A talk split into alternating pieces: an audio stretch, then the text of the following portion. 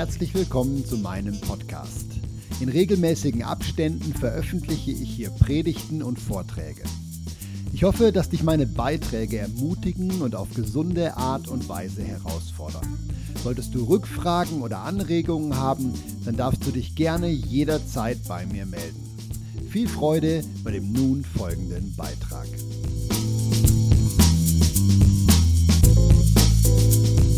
Ich begrüße jeden, der von der verbleibenden FEG Thun noch in Thun geblieben ist. Ja, das ist, das ist für einen Prediger, also Urlaubszeit ist für einen Prediger, wenn er nicht gerade selber Urlaub hat, eher herausfordernd, weil du nie genau weißt, wer kommt denn jetzt eigentlich in den Gottesdienst. Vor allem bei einer so recht kleinen Gemeinde, wie wir das sind. Ja, wenn dann alle Leute sagen, wir fahren in Urlaub, dann denkst du, oh, das Schöne ist, ich freue mich über jeden, der dann kommt. Ja, also ich freue mich über jeden, der kommt. Begrüße euch, begrüße alle Gäste, die wir haben. Wir haben Gäste. Cool. Na, ich sage, das müssten wir eigentlich so einführen. Wenn die Gemeinde geht, kommen die, die woanders gegangen sind, zu uns. Ja, und so wäre das wie so ein permanenter Ausgleich. Wir sind in unserer, Pre ah ja, Entschuldigung, ich begrüße auch euch auf YouTube. Euch hätte ich fast vergessen. Ihr seid gerade in der Urlaubszeit Henne wichtig. Ja, und auch alle, die das nachträglich auf Podcasts hören. Das ist schön, seid ihr da. Wir haben viel über den neuen Bund gehört. Wenn ich richtig gezählt habe, sind wir jetzt bei Predigt Nummer 13 angelangt und wir sind noch nicht fertig.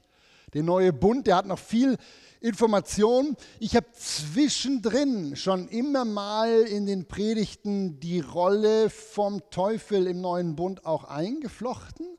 Es kam aber explizit kam die Anfrage, predige doch mal primär über die Strategien vom Teufel, ähm, so leicht runtergebrochen, dass wir das verstehen können.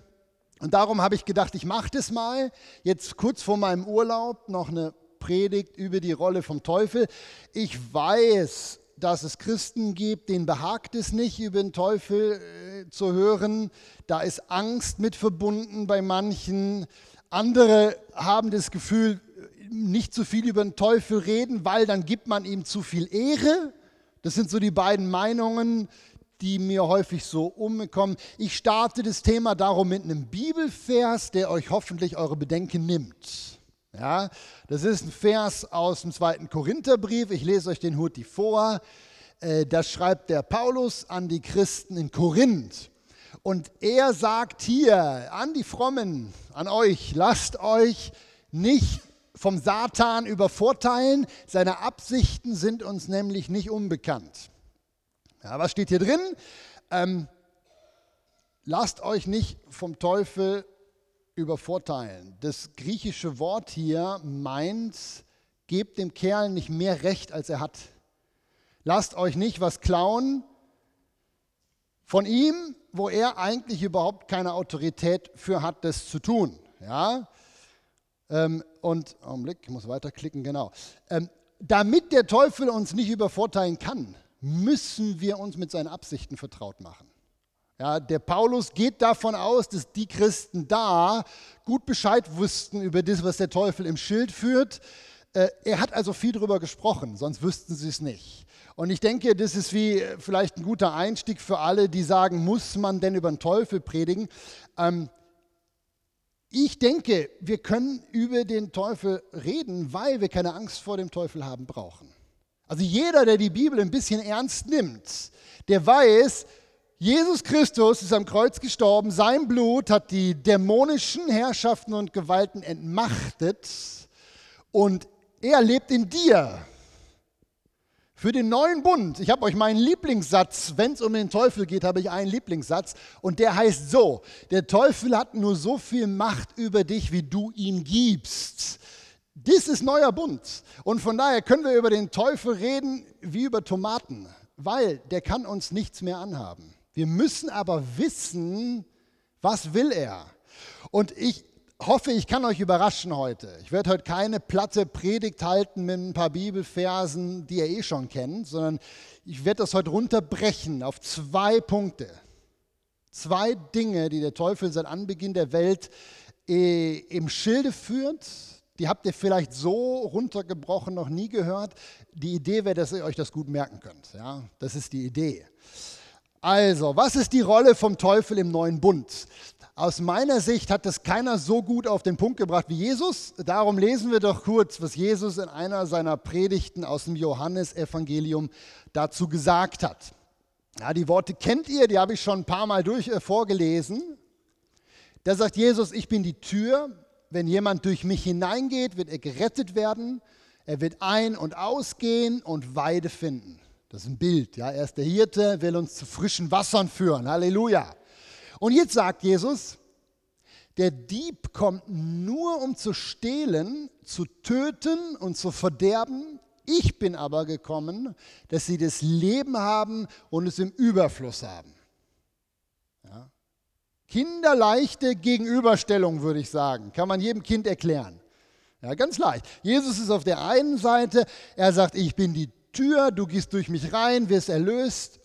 Und das ist es aber dann noch nicht, sondern dann kommt die Fülle des Lebens. Also immer wieder zu Jesus kommen, immer wieder durch die Tür gehen, nicht nur einmal. Immer wieder.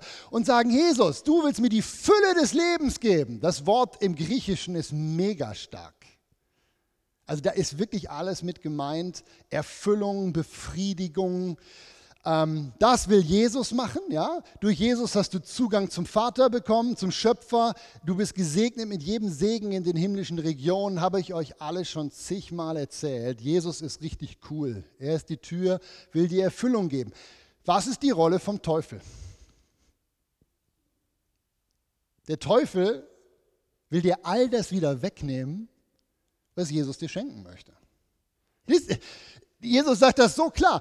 Er, er ist da zu stehlen, zu töten und zu verderben. Und es ist ja immer gut, wenn man das so mit Bildern verbindet. Das ist jetzt Theorie. Ihr müsst mal mit euren Gedanken jetzt ganz an den Anfang der Menschheitsgeschichte springen. Ich habe euch ein tolles Bild mitgebracht. Direkt am Anfang hat der Teufel damit angefangen, zu stehlen, zu verderben und zu töten. Und er hat bis zum heutigen Tag nicht aufgehört damit. Ja? Das ist ja ein Bild vom Garten Eden. So steht das in der Bibel, so hat die Welt begonnen. Gott macht alles perfekt, beschenkt die Menschen mit einer traumhaften Umgebung. Und kaum war Gott weg, kommt der Teufel und stiehlt, raubt, tötet und vernichtet. Ja, und wie gesagt, mit dieser Geschichte am Anfang kann man sich alles perfekt illustrieren. Was macht der Teufel? Der nimmt euch alles weg, was ihr eigentlich haben solltet. Ja, und äh, ich habe das jetzt schon gesagt, die Bibel ist voll mit Warnungen oder Hinweisen, dass man dem Teufel nicht auf den Leib gehen soll. Bei meinen Kids im KUW, im biblischen Unterricht, gehe ich das auch alles durch, alle Bibelverse. Das wäre aber für eine Predigt viel zu viel. Wenn ich euch jetzt hier die 35 oder 40 Verse über den Teufel, die könntet ihr euch nie merken. Und darum breche ich das runter auf zwei Punkte. Zwei Punkte, zwei Strategien, die aus meiner Sicht alles zusammenfassen, was der Teufel im neuen Bund probiert, gegen euch auszuführen. Ja, und die zwei Punkte habe ich euch natürlich aufgeschrieben. Zwei kann man sich eh gut merken und jetzt schreibe ich sie auch noch auf auf dem Beamer. Ich habe das mal Strategie 1 und Strategie 2 genannt und ähm, darüber reden wir jetzt im Verlauf der Predigt ganz kurz, wird kurzweilig. Was ist Strategie 1? Strategie 1 ist, der Teufel möchte uns den Blick dafür verschleiern, wer wir als Kinder Gottes eigentlich sind und was wir eigentlich könnten. Ist bewusst jetzt im Konjunktiv, im negativen Konjunktiv geschrieben, weil ich weiß, dass ganz viele Christen keine Ahnung haben, wer sie sind in Christus. Das weiß ich, weil ich die Reaktionen kriege auf diese Predigtreihe. Wow, das haben wir ja noch nie gehört, schreiben mir da Leute. Das ist ja so befreiend, schreiben mir andere Leute. Das sind Leute, die haben die Bibel selber in der Hand und wussten nicht, wer sie sind in Christus. Und da muss man sagen, hat der Teufel schon einen kleinen Sieg errungen. Wenn wir nicht wissen, wer wir sind. Ja, Strategie Nummer zwei ist, das ist Hände wichtig auch, der Teufel probiert alles, um das Leiden auf dieser Welt sage ich gleich noch mehr zu, was er eigentlich verursacht hat, Gott in die Schuhe zu schieben. Aber dazu gleich noch mehr. Ja, das sind die Strategien. Und ich habe schon mit Adam und Eva begonnen. Wir bleiben bei Adam und Eva. Das kann man so schön daran deutlich machen, äh, wie der Teufel Strategie 1 von Beginn an versucht hat umzusetzen. Ähm, Frage an euch. Wie hat der Teufel das geschafft, so unmittelbar nach der Schöpfung direkt die Menschen zu verführen und in Sünde zu schmeißen? Wie hat er das geschafft? Ja. Die Antwort lautet, der Teufel hatte die Möglichkeit, die ersten Menschen so schnell zu catchen, weil die ersten Menschen nicht wirklich verstanden haben, wer sie eigentlich sind. Und das möchte ich euch gerne anhand von ein paar Bibelversen zeigen. Wir springen mal ganz an den Anfang der Bibel. 1. Mose, Kapitel 3, ein paar Verse. Ihr könnt es gerne auch aufschlagen in eurer Bibel. Ja, ganz bekannte Verse, aber vielleicht schaffe ich es hier jetzt noch einen Punkt rauszukramen, der euch noch nicht bewusst war. Ja, also die Schlange, das ist ja der Teufel, ne, die, der sprach zu der Frau. Sollte Gott wirklich gesagt haben, dass ihr von keinem Baum im Garten essen dürft? Wir kennen die Geschichte. Ja, die Frau reagiert und sagt, von der Frucht der Bäume im Garten dürfen wir essen. Nur von der Frucht des Baumes in der Mitte, da hat Gott gesagt, esst nicht davon. Ja, damit gibt der Teufel sich aber nicht zufrieden. Er geht weiter. Da sprach die Schlange zum zweiten Mal, keineswegs werdet ihr sterben, sondern Gott weiß, an dem Tag, da ihr davon esst, werden euch die Augen geöffnet und ihr werdet sein wie Gott. Da, in dem Moment, sieht die Frau auf einmal, wie lecker die Frucht ist und isst davon und gibt auch ihrem Mann. Jetzt zwei Fragen. Die Antwort von Eva auf die erste Frage ist tipptopp. Also perfekte Antwort, ja, der hatte sie verstanden. Der Teufel sagt, ähm, ihr dürft ja nicht und, und, und sagt doch, wir dürfen von allem. Nur genau davon nicht. Da war sie sehr im Bilde. Bei der zweiten Frage, da beginnt das Problem. Ähm, der Teufel sagt ja, ihr werdet sein wie Gott, wenn ihr das macht. Und das war sehr reizvoll scheinbar für Eva und darum ist sie. Das ist der Auslöser. Ihr werdet sein wie Gott. Seht ihr die Finte? Seht ihr den Trick? Seht ihr die Manipulation vom Satan her? Ich, ich habe das mega lange nämlich nicht gesehen, darum, darum frage ich euch mal, seht ihr, wie der Teufel es schafft, die Eva zu verführen und auch den Adam schlussendlich? Ja.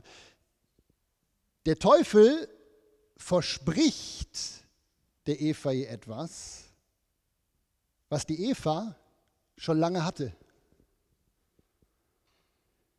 Der Teufel verspricht der Eva hier etwas, was Gott der Eva schon lange gegeben hatte. Sein wie Gott.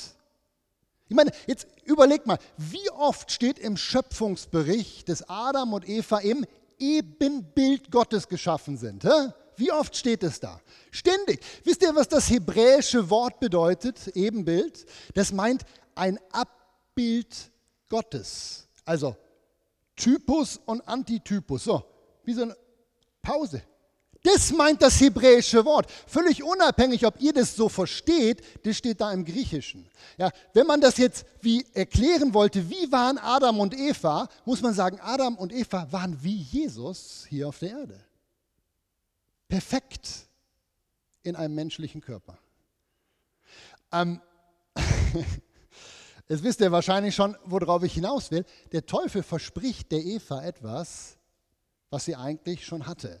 Und er hatte Chancen, mit dieser billigen Masche durchzukommen, weil Eva sich genau dieser Sache ganz offensichtlich nicht bewusst war.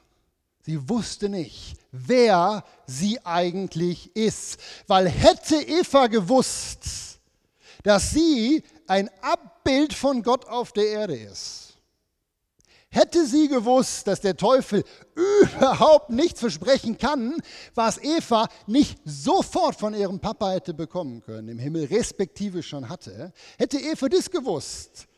Wisst ihr, was die mit der Schlange gemacht hätte? Die hätte gelacht und das Vieh aus dem Garten geschmissen. Stattdessen geht sie ihm voll auf den Leim und kauft ihm was ab, was sie eigentlich schon hatte. Ja? Ich habe das Gefühl, dass Adam und Eva vielen von uns Christen im neuen Bund da an dem Punkt sehr ähnlich sind. Ich habe euch jetzt zwölf Predigten lang erzählt, wie toll ihr seid, wie frei ihr seid, wie gewertschätzt ihr seid, wie vollmächtig ihr seid, wie sehr ihr gesegnet seid mit jedem Segen aus den Himmeln. Das habe ich alles bestätigt mit Bibelversen. Ich habe euch gezeigt, was Jesus für euch tun möchte, die Fülle des Lebens. Glaubt ihr es? Glaubt ihr, dass ihr so seid, wie das Neue Testament sagt, dass ihr seid? Macht ihr euch auf den Weg, eure Königskindschaft, eure Gotteswürde, die in Christus wiederhergestellt ist, die zu entdecken? Ist eine rhetorische Frage. Ja, die müsst ihr für euch beantworten. Weißt du, wer du bist? Ja, wisst ihr, je länger also die Predigt ist sehr persönlich für mich, weil ich habe durch das Studium das wieder neu für mich auch erkannt. Ich habe gemerkt, je weniger Christen wissen, welche Privilegien sie haben, welche Rechte sie haben, welche, Möglichkeiten sie haben, je weniger wir das wissen, desto mehr spielen wir dem Teufel in die Hände, weil er uns nämlich Dinge so verkaufen kann, die wir eigentlich schon lange hätten. Aber uns nicht bewusst sind, dass wir das alles haben. Ich meine, jeder Segen in der himmlischen Region meint einfach mal schlichtweg alles. Und nur weil wir es nicht sofort kriegen, verkaufen wir uns an den Widersacher. Also, das ist mal die erste Strategie. Ich kann nicht jetzt, ich will nicht wieder 50 Minuten predigen. Darum, ich lasse euch jetzt mal damit alleine. Ich hoffe, ich konnte das wie illustrieren. Ich habe euch die Geschichte von Eva an die Hand gegeben weil die könnt ihr gut selber zu Ende denken. Die kennen die meisten Christen aus der Kinderstunde. Und die habt ihr im Kopf. Das ist das, was der Teufel auch mit euch probiert. Ja. Die zweite Strategie lautet, die ist auch mega spannend und mega wichtig, dass wir das verstehen. Strategie 2 ist, der Teufel probiert alles, um das Leiden auf dieser Welt, das Leiden in eurem Leben, das Leiden im Leben, was weiß ich wo, Gott in die Schuhe zu schieben, obwohl er eigentlich der Verursacher von dem ganzen Zeugs ist. Ein einfaches Frage-Antwort-Spiel. Also ihr müsst nicht mal antworten, ihr dürft in eurem Herzen antworten. Ja?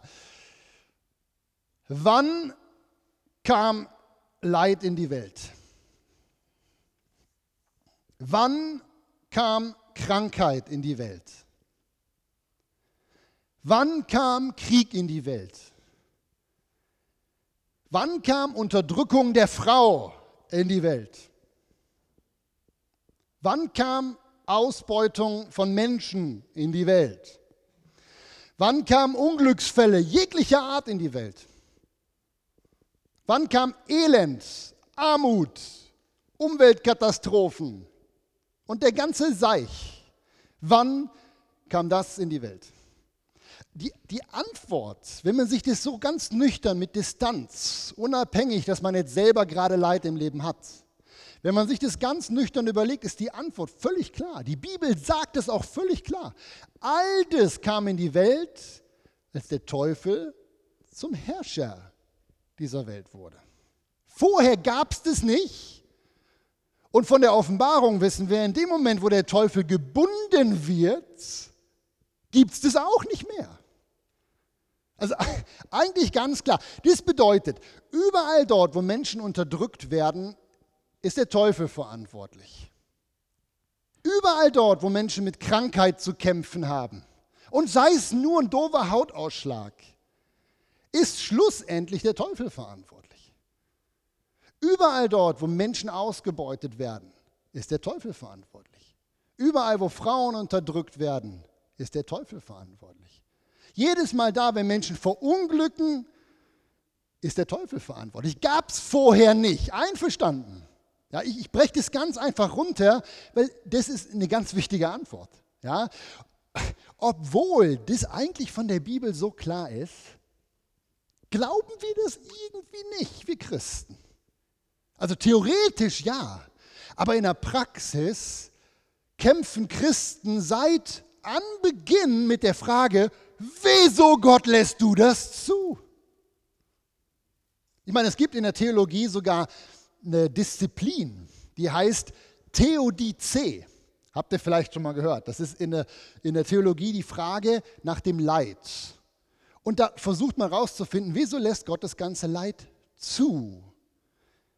Dabei ist er ja gar nicht verantwortlich für das Leid.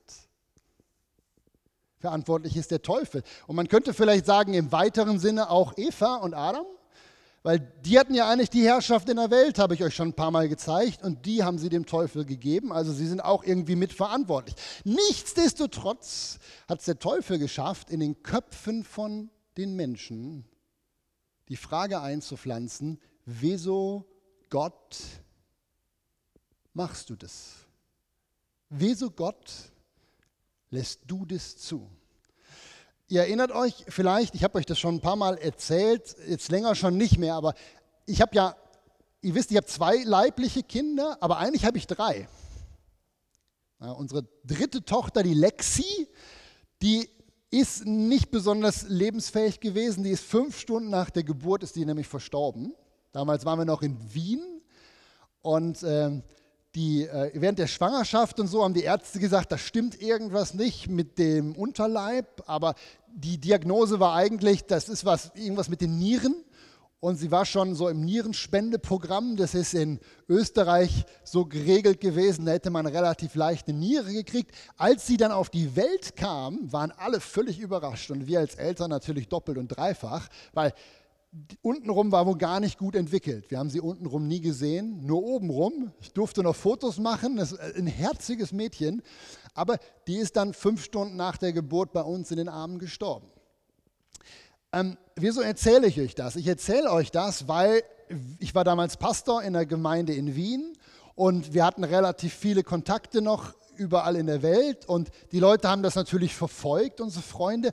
Und als die Lexi dann gestorben ist, haben wir total viele Telefone gekriegt und E-Mails. Und quasi in allen E-Mails stand irgendwie sowas drin. Wieso hat Gott das nur gemacht? Wieso hat er das zugelassen? Wieso hat er Lexi nicht gerettet? Wieso hat Gott euch das angetan? Wie kann ein liebender Vater sowas machen und so weiter? Wisst ihr, wo das Problem ist? Ich, mittlerweile wisst ihr es. Gott hat damit überhaupt gar nichts zu tun. Das habe ich aber damals schon gedacht. Was hat Gott denn damit zu tun, dass der Fürst dieser Welt, der Teufel, alles daran setzt, kaputt zu machen, zu töten, zu vernichten? Jedes Mal, wenn wir Christen glauben, Gott belegt uns mit Krankheit, dann hat der Teufel einen kleinen Sieg errungen. Jedes Mal, wenn irgendwo von der Kanzel oder in irgendwelchen Foren im Internet geschrieben wird, die und die Naturkatastrophe, der Tsunami, diese Dürre, diese Hungersnot, das ist Strafe Gottes, also kommt von Gott, hat der Teufel es geschafft, unseren liebenden Vater im Himmel, der nichts als das Gute und die Fülle im Blick hat, zu diskreditieren. Ja. Ähm, viele von euch kennen diesen Bibelvers, da bin ich ganz sicher ähm, steht im ersten Petrusbrief. Ja, der ist ja weltbekannt. Da, da, da schreibt der Petrus an Christen, er sagt, seid nüchtern und wacht, denn euer Widersacher, der Teufel, geht umher wie ein brüllender Löwe und sucht, wen er verschlingen kann.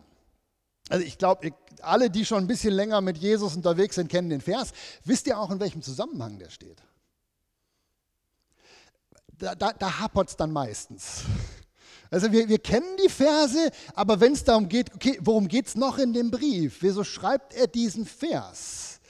Dann stehen wir an. Ich sage euch kurz, worum es da geht. Die Empfänger waren mit Leid konfrontiert und haben mit genau der gleichen Frage gekämpft, wo viele Leute nach dem Tod meiner Tochter gekämpft haben.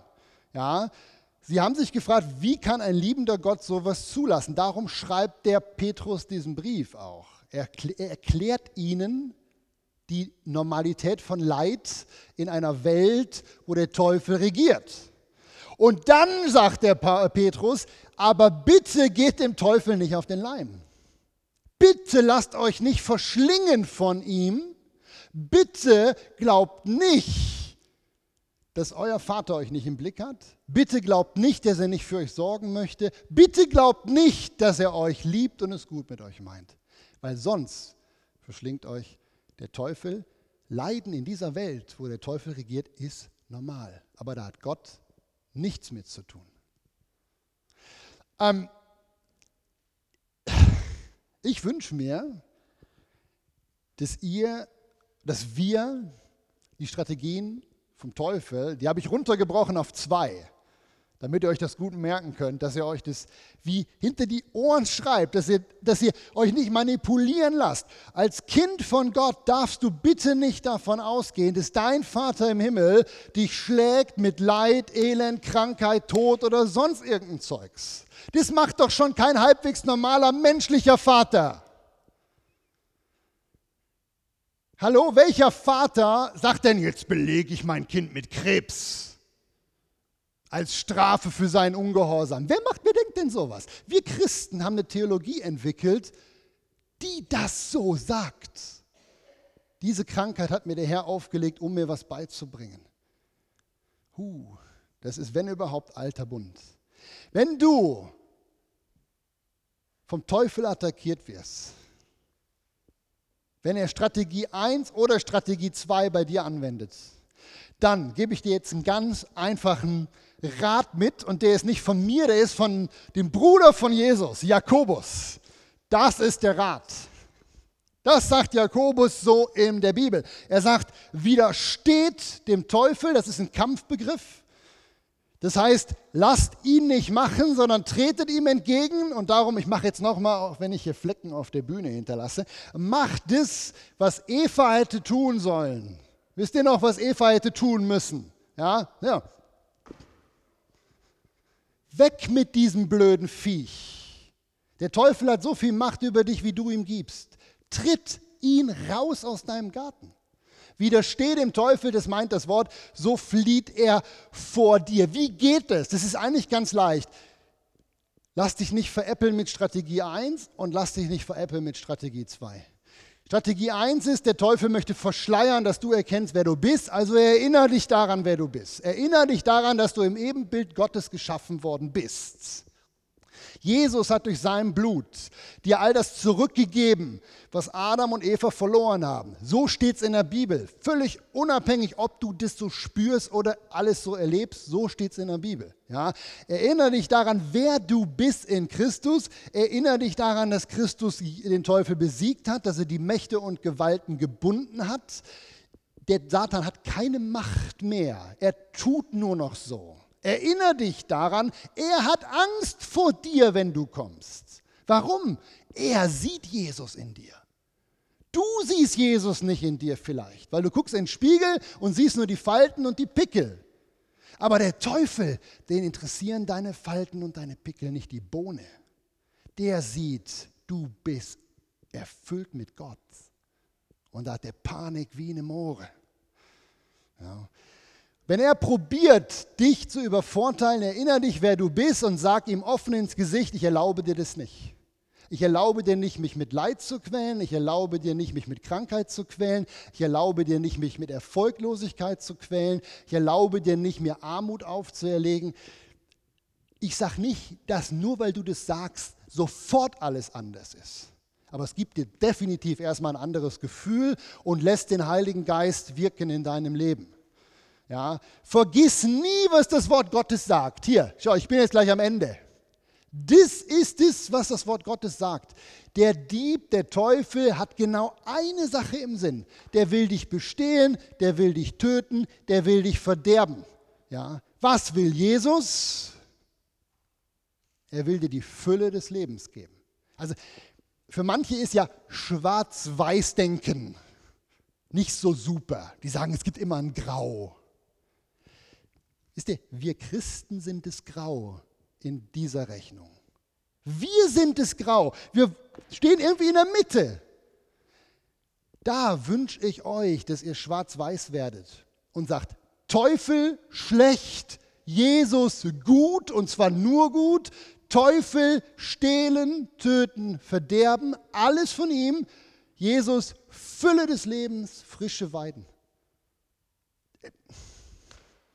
Jesus will das Beste für dich. Erfüllung, Heilung, Glück, Zufriedenheit, all das hat er am Kreuz für dich erwirkt. Steht so in der Bibel. Wir müssen nur lernen, diese Segnungen in unser Leben reinzuholen. Und das Erste, was dafür notwendig ist, ist, dass wir sagen, wir glauben das da. Und zwar absolut. Und hören auf, so einen Blödsinn zu erzählen, der Herr hat diese Sache auf mich gelegt. Ja. Lasst uns nicht vom Teufel manipuliert werden, lasst uns nicht seine Mogelpackung abkaufen, damit hat Eva schon die Welt und Adam auch, ja. Also beide haben die Welt ins Unglück gestürzt. Widersteht dem Teufel ins Angesicht rein, schickt ihn weg, sprich laut aus, was dir gehört und wer du bist. Das ist jetzt für Christen. Wenn du jetzt hier zuhörst, auf YouTube zum Beispiel oder in den Podcasts und noch gar nicht mit Jesus unterwegs bist, wenn du noch kein Kind Gottes bist, heute wäre wieder eine Chance. Ja, der Titel der Predigt ist so ein bisschen huh, Teufel. Ich hoffe, du merkst, wie ermutigend die Predigt eigentlich ist. Ja, und wenn du jetzt merkst, hey, ich würde gerne auch in diese Stellung kommen, dass ich den Teufel einfach, ich mag das noch, rausschmeiße aus meinem Garten, dann brauchst du nichts weiter, als durch diese Tür zu gehen. Jesus sagt, ich bin die Tür, das ist ein Bild. Durch die Tür zu gehen bedeutet, ich fange an, an ihn zu glauben, dann erfüllt er dich und dann bist du ein Kind von Gott und hast die Macht, das Böse unter deine Füße zu treten. Wenn dich interessiert, wie das genau geht, dann schreib mir, ruf mich an, komm in meinem Büro vorbei. Wenn hier rein zufällig Leute sitzen, die noch nicht Kinder Gottes sind, dann kommt nach der Predigt zu mir nach vorne. Das geht ganz schnell. Das ist ein Gebet des Glaubens und du bist durch. Einfach herzliche Einladung.